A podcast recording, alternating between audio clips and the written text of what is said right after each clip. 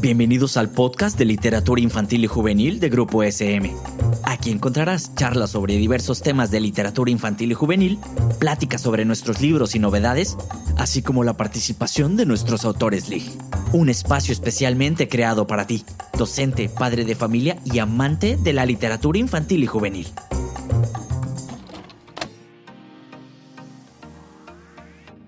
Bienvenidos al podcast de literatura infantil y juvenil de Grupo SM México. Yo soy Lluvianela Alcántara y estoy muy contenta de estar esta nueva temporada con ustedes. Y muy entusiasmada porque hoy tendremos la visita en este episodio de la autora Erika Cepeda para hablarnos de Ocho monstruos en el sótano. Una historia súper divertida, pero también que nos sacará un par de sustos antes de iniciar, les voy a hablar un poquito de Erika.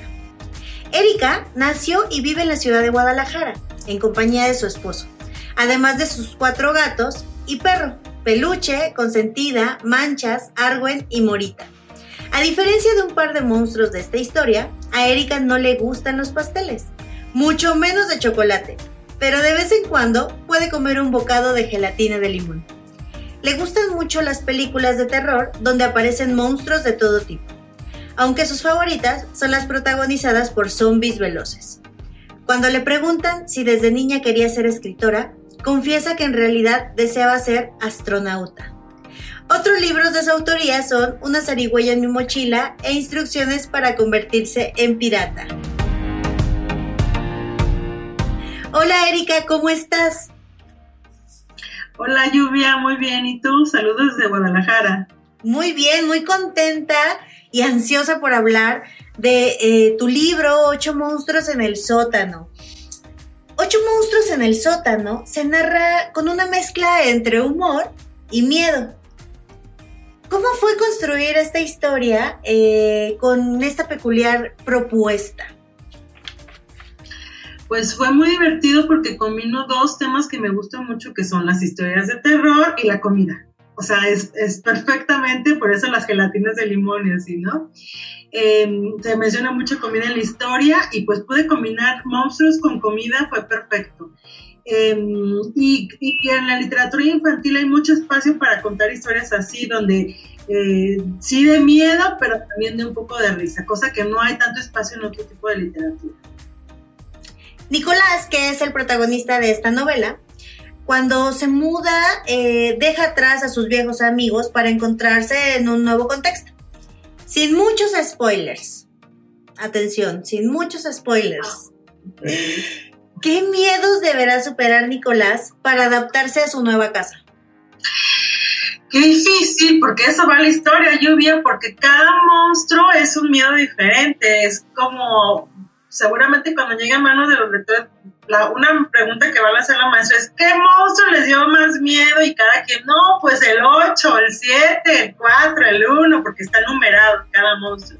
Entonces cada uno, que no voy a decir que a lo mejor uno es así como baboso con tentáculos y otro es invisible pero oscuro, otro parece pequeñito pero da miedo, otro es enorme y no acaba en la habitación y así. Entonces cada uno es físicamente y también su personalidad distinta. Entonces son un montón, montón de miedos que Nicolás enfrenta y lo cierto es que él, le tiene más miedo a unos que otros y seguramente los lectores no van a decir esto, a mí el uno, a mí el dos, así.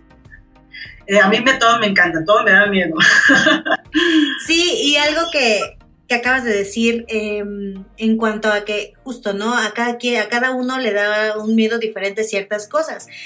Y es lo que nos pasa cuando somos pequeños, pero también cuando somos adultos, ¿no? Siempre hay algo por ahí que nos causa temor. La oscuridad, la puerta abierta del closet, ¿no? Quedarnos totalmente oscuras. Entonces, se van a identificar, yo como lectora, que, que ya tuve la oportunidad de leerlo, se van a quedar y se van a identificar seguramente con más de uno en diferentes circunstancias. Y hablando de miedo, ¿algún consejo que puedas brindarles a los lectores para afrontar el miedo a lo diferente? Pues lo, lo, malo es que siempre vamos a tener miedo, incluso los adultos tenemos miedo a muchas cosas. A mí me da miedo las alturas, por ejemplo, eh, pero mm, creo que debemos enfrentarnos a miedos pequeñitos primero, pequeñitos y luego ir subiendo. Y si de plano es algún miedo muy grande, pues también siempre hay que pensar en pedir ayuda, no solamente quedártelo para ti, sino decir al mundo, tengo miedo de esto y se vale decir, no puedo enfrentarme a esto y necesito ayuda. Creo que es eso. pedir a los demás que te, ayuden eh, es, totalmente válido. Durante la novela, ¿no? A través del lenguaje secreto de las gelatinas, ¿cómo surgió esta idea de, para expresar el miedo de Nicolás? Eh, pues no sé, fue como paulatino y de pronto me di cuenta que había encontrado una especie de analogía o forma secreta para decir el, nivel de miedo que, Nicolás iba experimentando porque según va conociendo monstruo tan monstruo, va subiendo. Incluso el último, que es gelatina de limón con limón, que dice que es cuando te quieres hacer pipí, o sea, el máximo miedo que Nicolás vive en ese libro. Este, eh, representa cómo tiembla las gelatinas de cualquier sabor, pero yo pensé en mismo porque es como el clásico para mí en mi mente. Entonces es como una forma de que decir que sí, ok, tiene miedo, pero el miedo también en este caso puede ser divertido. Un poco así sobre que mm, las historias para niños pueden ser así, tan, hay monstruos, hay miedo, hay cosas horribles, pero también nos podemos divertir. En general la literatura es así. Sí, y que esto también es una invitación eh, para que los niños que nos están escuchando, los papás que también nos están escuchando y los profesores puedan identificar qué tipo de objeto o, qué tipo de materia, ¿no? Puede identificar esos miedos que van desde el más pequeñito hasta el máximo que sentimos en algunos momentos. ¿Qué es lo más divertido a la hora de escribir sobre monstruos? todo, todo. Quiero hacer otro libro de monstruos y otro.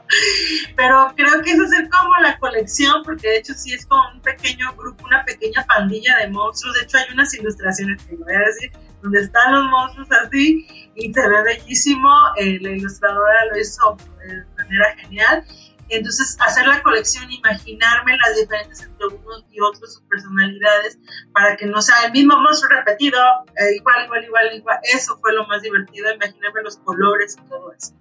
Y bueno, hacer monstruos ya de por sí ya es, ya de inicio. Entonces, quiero hacer otro libro de monstruos, ya.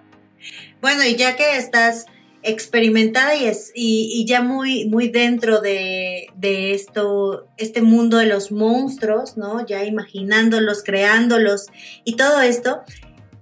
¿Alguna recomendación para los jóvenes lectores si es que de casualidad se encontraran con algún monstruo en el sótano de su casa, en el sótano, en el closet, en la cocina, en, en donde sea? ¿Qué, ¿Qué recomendación les darías?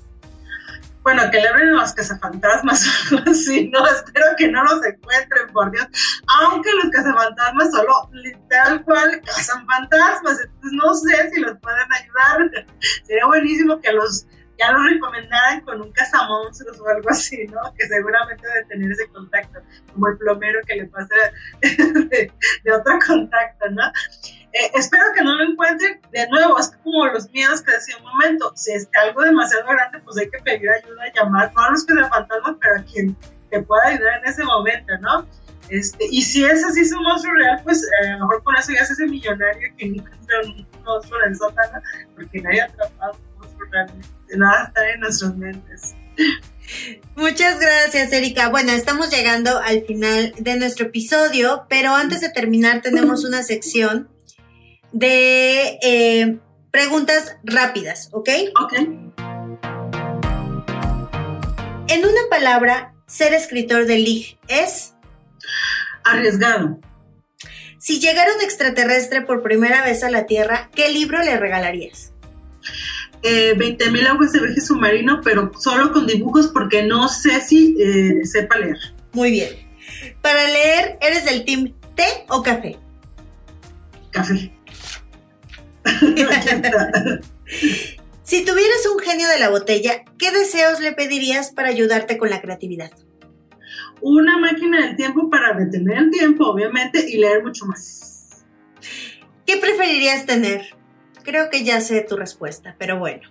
¿El zombie de tu escritora, escritora favorita o algún objeto de una historia llena de magia? Claro que el zombie, lluvia, por supuesto que el zombie, no importa que no sea de mi escritor favorito, o sea, que de quien sea, pero zombie, y pues sería, ya que estamos en el tema de monstruos y miedo, un zombie de Lovecraft. ¡Wow! sí. No pido nada. No pides nada, seguro sería increíble.